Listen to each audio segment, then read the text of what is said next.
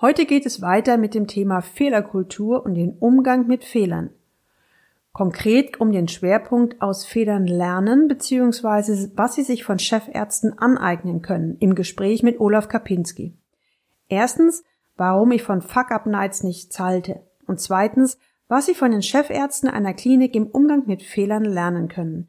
Aus dieser Folge werden Sie zehn ganz konkrete Tipps und Empfehlungen zum wirksamen Umgang mit Fehlern mitnehmen.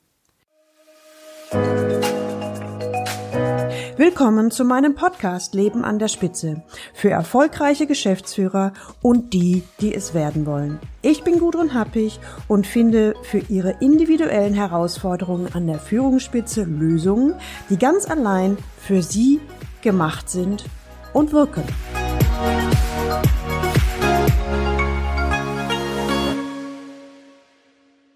Sie können sich noch an Folge 49 erinnern, hier ging es darum, wenn Sie selbst einen Fehler gemacht haben. In Folge 51 dann, wie Sie damit umgehen können, wenn andere, also Mitarbeiter, Chef oder Kunde einen Fehler gemacht hat. Gemeinsam mit Olaf Kapinski haben wir uns konkrete Situationen angeschaut und auf der emotionalen und Verhaltensebene konkrete Ideen, Tipps und Impulse gegeben. Wenn Sie mehr zu den Themen hören wollen oder die Folgen verpasst haben, dann hören Sie unbedingt nochmal rein in die Folgen 49 und 51. Wenn ich möchte, dass wir vertrauensvoll und offen miteinander umgehen, dann muss ich oder bin ich der Meinung, ich als Vorgesetzter muss den ersten Schritt machen. Klar. Ja? Und, und was ich auch, also wir sind ja auch dabei, was so Tipps und Ideen für, für die Hörer. Ich hatte vor Jahren in der Klinik ein Chefarztteam im Coaching und Chefärzte sind ja eher bekannt für Halbgötter in Weiß, also so ein bisschen so ein Edeldenken. Und da waren auch tatsächlich einige so typische Vertreter dabei. Geil, erste Snobs. Von denen habe ich aber was ganz Tolles gelernt. Weil komischerweise auch Ärzten passieren Fehler. Auch bei einer OP. Nur meistens ist es so, wenn du als Arzt in der OP bist, dann bist du da mit deinem Patienten, der in der Regel sowieso in dem Moment nichts mitkriegt, weil er ja in der Narkose ist. Dann gibt es vielleicht ein paar Schwestern. Das heißt, man könnte ganz schön viel rumpushen. Das kriegt, kriegen nicht so viele Leute mit. Aber die haben bei denen ein damals ein Instrument oder ein monatliches Meeting einberufen, wo die über ihre Fehler gesprochen haben. Sehr offen. Und zwar wirklich nach dem Motto, ich hatte die und die OP oder ich habe das und das gemacht und boah, da hab ich, ist mir der Fehler passiert und nee, immer so aus dem Ding, tut das bitte nicht, sofort mit der Lessons learned. Ne? Und da habe ich natürlich, war ich sehr hellhörig und habe so gedacht, wie oft macht ihr das? Etwa einmal im Monat, immer mit der gleichen Chefärztetruppe. Und dann habe ich dann auch gefragt, was löst es aus? ne, bei euch im Klima. Da haben die gesagt, wir kommen mal von unserem Heldendenken runter.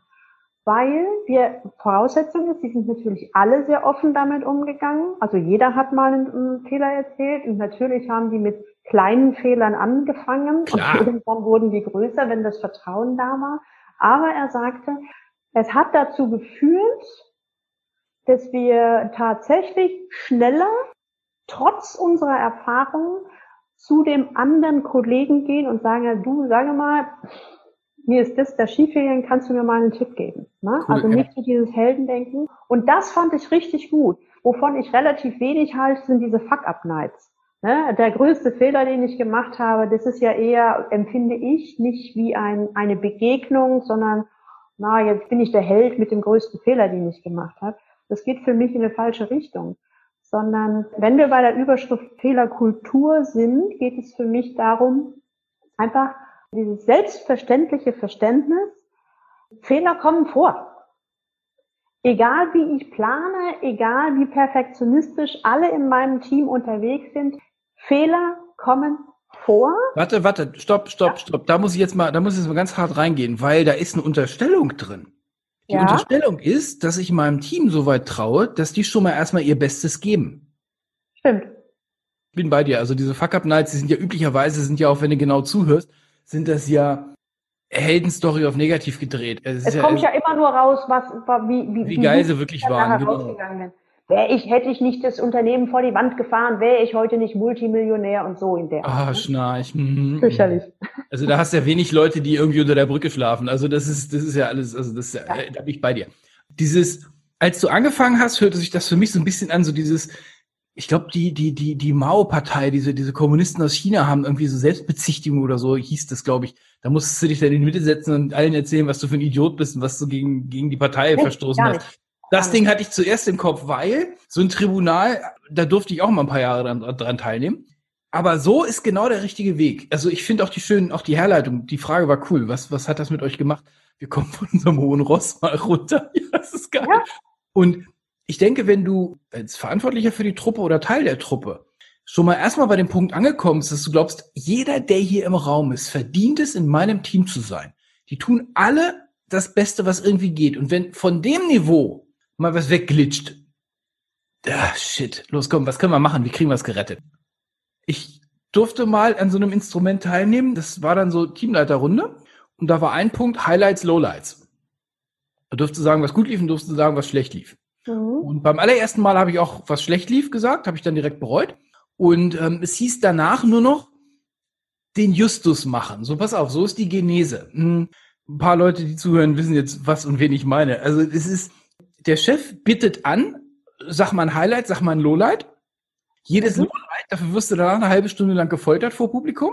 Und nächstes Mal sagt halt keiner mehr ein Lowlight. Oder halt irgendwie so ein, so ein, so ein, so ein Stand-up-Lowlight, wo du was so, oh, ach, ich habe zu viel gearbeitet, was sind denn Ihre Ja. Schwachpunkte, was können Sie nicht? Ja. Ach, ich bin so perfektionistisch. Also alles so ein Scheiß, wo du nicht angreifbar wirst, oder du hast irgendwie gesagt, oh, Lowlights, du, och, mbö. hast du irgendwas gesagt, wo er sich schon drüber aufgeregt hat. Außer Justus. Der hat jedes Mal, wenn er Luft geholt hat, sind wir alle schon so, Alter, bist du nur bescheuert? Und hat dann natürlich dann auch wieder eine Stunde lang eine Kelle vor versammelter Mannschaft gekriegt. Das waren so richtige Hate, Hate und Wie ist er Ablehnung. damit umgegangen, der Justus? Das war dem alles scheißegal. Ah, okay. Ich habe ihn danach alles gesagt, Alter, was, bist du, machst du das mit Vorsatz oder bist du dumm? oder bist du Masochist oder so? Also, was ist, was ist nicht, was stimmt nicht mit dir? Du wusst, ich wusste, ich konnte dir sagen, wie der dir gleich kommt. Ja, ich auch. Ja, und was hat er gesagt? Der sagt, nö, das musste mal gesagt werden. Das war so, ich so, okay, okay, alles gut. Also das war die Inkarnation, das plakativ vergiftete Klima vor dem Herrn. Ich denke, du gehst, you go first, du gibst es zu, du gibst Wertschätzung dazu. Für mich war immer die erste Frage, also die zweite Frage, manchmal habe ich auch offen gespielt, so pass auf, Alter, jetzt könnte ich gerade irgendwen umbringen. Keine Panik, du bist es nicht, ich beiß auch nicht in den Tisch. Aber ich bin gerade echt ärgerlich. Die Frage, die gleich kommt, wenn ich einen Kaffee in der Hand habe, ist, was können wir tun? Wie kann ich helfen? Beantworte die mal gleich. Ich gehe mal kurz raus und dann bin ich aufs Klo und ah, ich kann ja umbringen. Wieder rein. Uh. Genau. Und da sind wir bei dem Punkt, dass ich so, ähm, also es waren ganz viele Sachen drin, die du gerade gesagt hast, schon zumindest aus meiner Seite. Das ist mir jetzt nochmal bewusst geworden, diese Annahme, dass ich natürlich schon High-Level-Leute da habe. Also High-Level im Sinne von, dass die für den Moment, in dem sie sich befinden, ihr Bestes geben. Ja, Und damit sind wir wieder beim Haltungsthema. Ne? Also ich, ich habe immer die Haltung, wir haben gemeinsam etwas Großes vor. Und, Ja. und jeder macht das, was er dazu beitragen kann. und ich arbeite nur mit den Besten zusammen. Ja, also mindestens mit den Besten, die diese Einstellung haben. So, das ist aber sowieso meine Einstellung. Und dann denke ich bei diesem Fehlerding oder Fehlerkultur ist es wichtig, dass es in allererster Linie erstmal um Selbstehrlichkeit geht. Ja, Ne? Dass ich zu mir selber ehrlich bin und auch sage, uh, was fällt mir auch schwer vielleicht dabei? Ne? Dass ich, weil du hast es eben so schön gesagt, auch wenigstens mir selber gegenüber die Gefühle zulassen. Also, ja, wenn ich, wenn da ein Fehler ist, den jemand anders oder den ich selber gemacht habe, ich bin sauer, ich bin ärgerlich, ich bin wütend, das darf doch sein, das ist ja nicht verboten. bei mir sowieso nicht. Ne? Bei mir Es sowieso nicht. gehört nur in der Form, wie ich es gerade fühle, gehört es nicht auf die andere Seite. Weil es Das ist ein wichtiger Punkt. Das ist Der Disconnect Dis- muss hin. Ne? Und ja, und ich habe vor, vor zwei Wochen hatte ich mal so einen Gedankenblitz, da ist irgendwas passiert, eine Kleinigkeit. Und ich habe mich gefreut wie ein Schneekönig. Und habe sofort eine WhatsApp oder eine Mail geschrieben, Mensch und super und ich freue mich. Und fünf Minuten später bei einer anderen Person ist was Blödes passiert. Und da habe ich gesagt, sagst du das jetzt auch? Und habe ich gesagt, nein. Und daraus ist für mich so eine, so eine interne Regel gekommen. Lob sofort in dem Moment. Kritik mindestens eine Nacht drüber schlafen. Ne? Also wenn ich dann wieder souverän, für mich ist das Ding, dass ich souverän agieren kann, damit es als konstruktives Feedback oder Kritik auch ja. ankommt. Ne? So ich sag, ich sag immer, wenn, wenn, du, wenn du jetzt Feedback geben musst, dann gib's nicht. Nein, das macht doch keinen Sinn. Das muss ich dir jetzt mal sagen!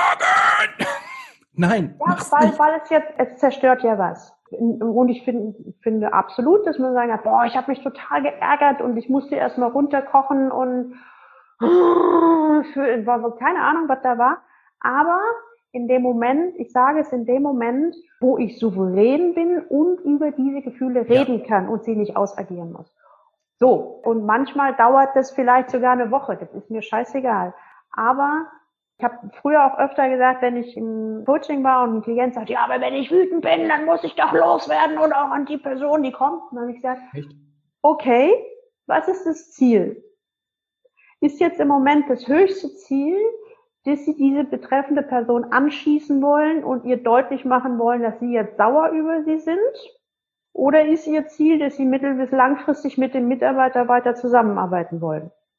Doofe Frage. Echt doofe Frage. Dann guckte er mich an und sagte dann, Mano. Ja.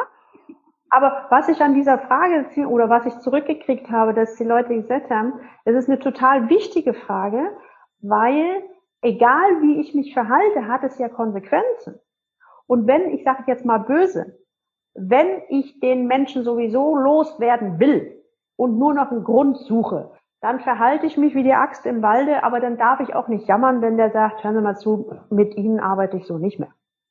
Und die Ausrede, habe ich vor zwei Jahren da ist jemand äh, in einer Mitarbeiterbefragung, wurde ihm extrem, ich sag mal, menschenunfreundliches Verhalten attestiert. Also jetzt mal die nette Formulierung. Und dann war dann die Reaktion des Vorgesetzten, naja, so schlimm kann es ja nicht sein, die sind ja alle noch da. Was? Ernsthaft? Ja, du da sitzt da aber als Coach und da fragst du dich, wie gehst du damit jetzt um? Ne? Und da war so meine, meine Idee oder das, was ich versucht habe, ihm deutlich zu machen, das sind zwei Paar Schuhe. Also seine Reaktion und wenn seine Leute nicht gehen, heißt es nicht, dass sie damit einverstanden sind. Und wenn die Leute nicht gehen, kann es auch sein, dass sie noch nicht gehen, weil sie noch loyal sind, weil sie extrem mit dem Unternehmen verbunden sind, weil sie sagen, Chef hat gerade eine schwere Krise. Weil der Suchprozess lange dauert. Wie bitte? Weil der Suchprozess lange dauert. Ne? Also, du weißt es ja alles nicht. Ich bin da aber, sehr bei dir, ja. Aber grundsätzlich, dass, dass ich halt denke, ob mir das gefällt oder nicht. Aber ich, ich bin immer, und es ist egal in welcher Position, ich bin immer für mein Verhalten verantwortlich.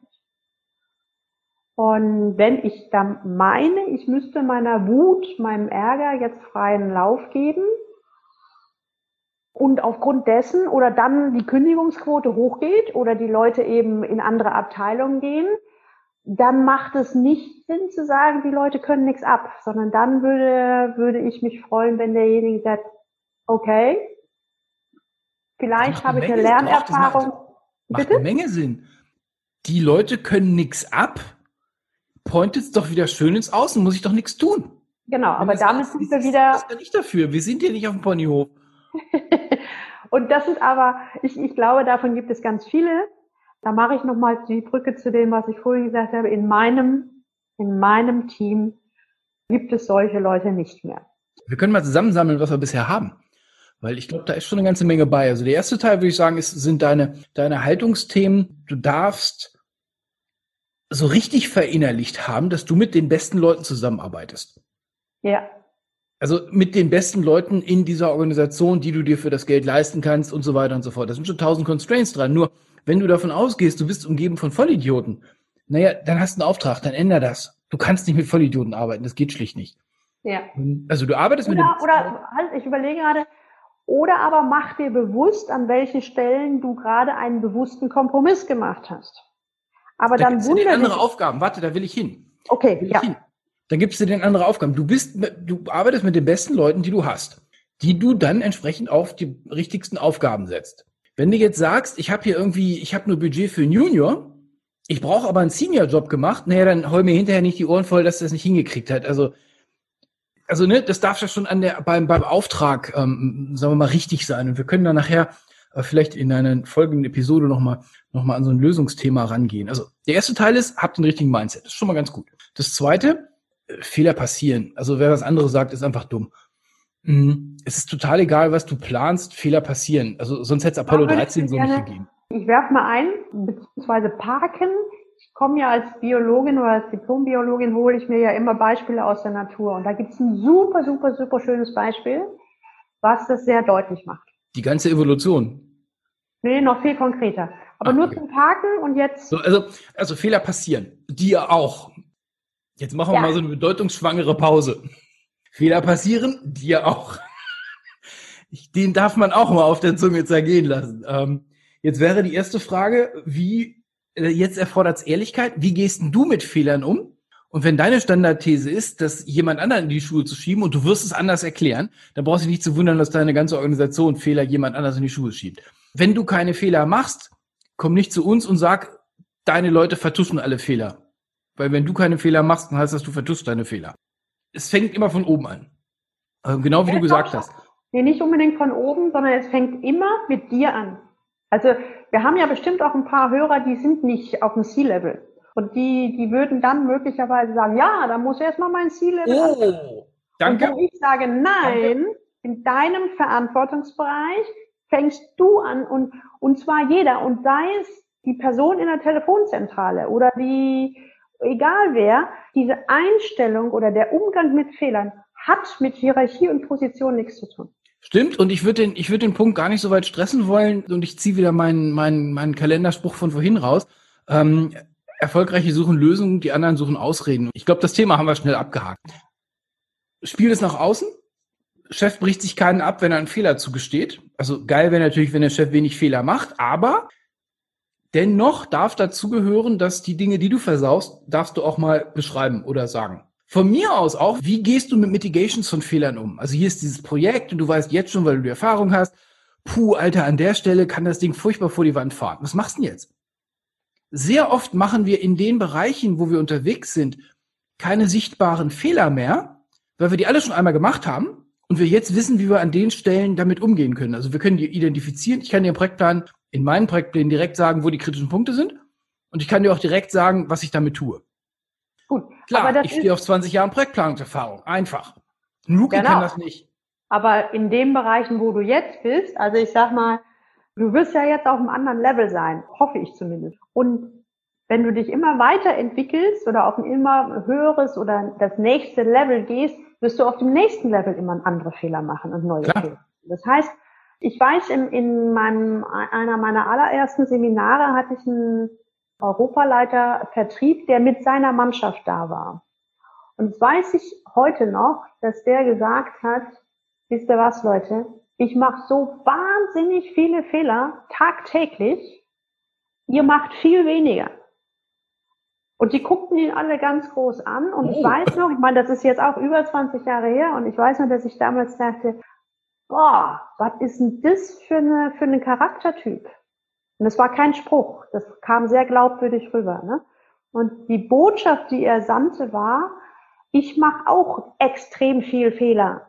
Und bitte, ich animiere euch nicht, Fehler zu machen, aber macht bitte was und wenn ihr was macht, passieren auch Fehler. Ne? Nur wenn nichts macht, macht keine Fehler. Genau. genau, fand ich eine total, auf die Art und Weise, wie er es gesagt hat, sehr wertschätzend. Ja, auf jeden und Fall. Natürlich haben die Leute auch den Lackmustest gemacht. Ne? Die haben dann auch nochmal danach geguckt, na, wie geht er denn wirklich um, wenn ich einen Fehler gemacht habe? Und das ist, du kannst, du, du kannst das sogar auch noch dran tun. Ich bin froh, wenn meine Leute Fehler machen, weil die Fehler, die die machen, sind üblicherweise viel billiger als die, die ich mache. Ja, genau. Ne? Also weil Hierarchie und so weiter, oben mehr Erfahrung. So, also okay, also jetzt Haltung haben wir das eine Thema, Umgang mit Fehlern. Offensives Umgehen mit Fehlern hast du ein paar Mal genannt offensiv, aber konstruktiv. Also da erinnere ich mich jetzt gerade an, an diese die Fehlermeetings mit den Chefärzten. Warte, warte, lass uns den. Ich glaube, der ist ein eigener Punkt. Der ist ein eigener Punkt. Also erstmal, erstmal offensiv will, will adressieren, Fehler nicht vertuschen. Ach so, ja, natürlich. Wenn es geknallt hat, dann meine Güte, jeder kann die Rauchfahnen sehen. Also jetzt hör auf zu sagen, es wäre alles gut. So, und dann raus aus der Schuld. Hatten wir, glaube ich, auch ein paar Mal. Ja. Ganz Deutschland dreht sich ja nur noch um Schulddiskussionen seit irgendwie fünf Jahren oder so, habe ich den Eindruck. Deswegen ist Deutschland noch nicht mehr erfolgreich. Und so geht Erfolg nicht, weil Schuldigen zu haben, ja und dann?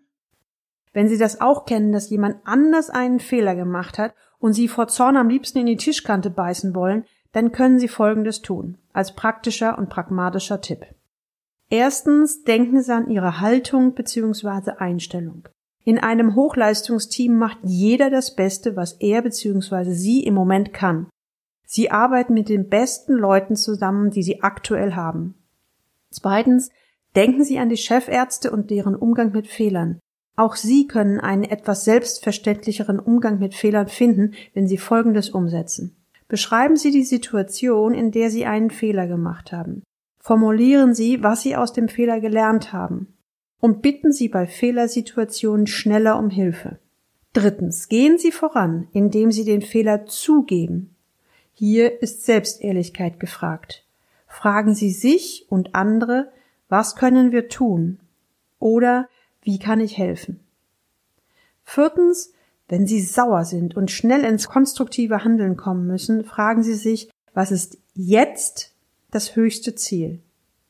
Fünftens, Übernehmen Sie Eigenverantwortung. Machen Sie sich bewusst, dass Sie immer für Ihr Verhalten verantwortlich sind. Sechstens, Fehler passieren. Ihnen auch. Siebtens, der Nasenfaktor. Fragen Sie sich, wie gehe ich selbst mit Fehlern um? Übernehmen Sie die Verantwortung für Fehler und suchen Lösungen? Oder nutzen Sie die Fremdbeschuldigung und finden Ausreden? Hand aufs Herz. Auch hier zählt Selbstehrlichkeit. Achtens. Beachten Sie, dass Ihre Mitarbeiter natürlich Ihr vorgelebtes Verhalten kopieren. Es lohnt sich also, das Verhalten, was Sie von anderen wünschen, vorzuleben. Neuntens. Der Umgang mit Fehlern hat mit Hierarchie und oder Position nichts zu tun. Und zehntens. Das ist so ein Tipp am Rande. Loben Sie sofort, sobald Sie sich über irgendwas freuen. Kritisieren Sie später, wenn Sie wieder abgekühlt sind und souverän sind und auch über solche Gefühle sprechen können. Nehmen Sie sich von den zehn Punkten bitte ein bis drei Punkte aus der Liste und achten Sie auf die Umsetzung in der nächsten Woche. Das muss nicht beruflich sein. Das geht genauso gut auch im privaten bzw. persönlichen Bereich. Wenn Sie wissen wollen, was Sie vom Blutgerinnungssystem zum Thema Umgang mit Fehlern lernen können, dann hören Sie unbedingt in die Folge 59 rein. Klicken Sie schnell auf Abonnieren in Ihrer Podcast-App, damit Sie die nächste Folge dieses Podcasts nicht verpassen. Und jetzt wünsche ich Ihnen viel Freude beim Leben an der Spitze. Ihre Gudrun Happig.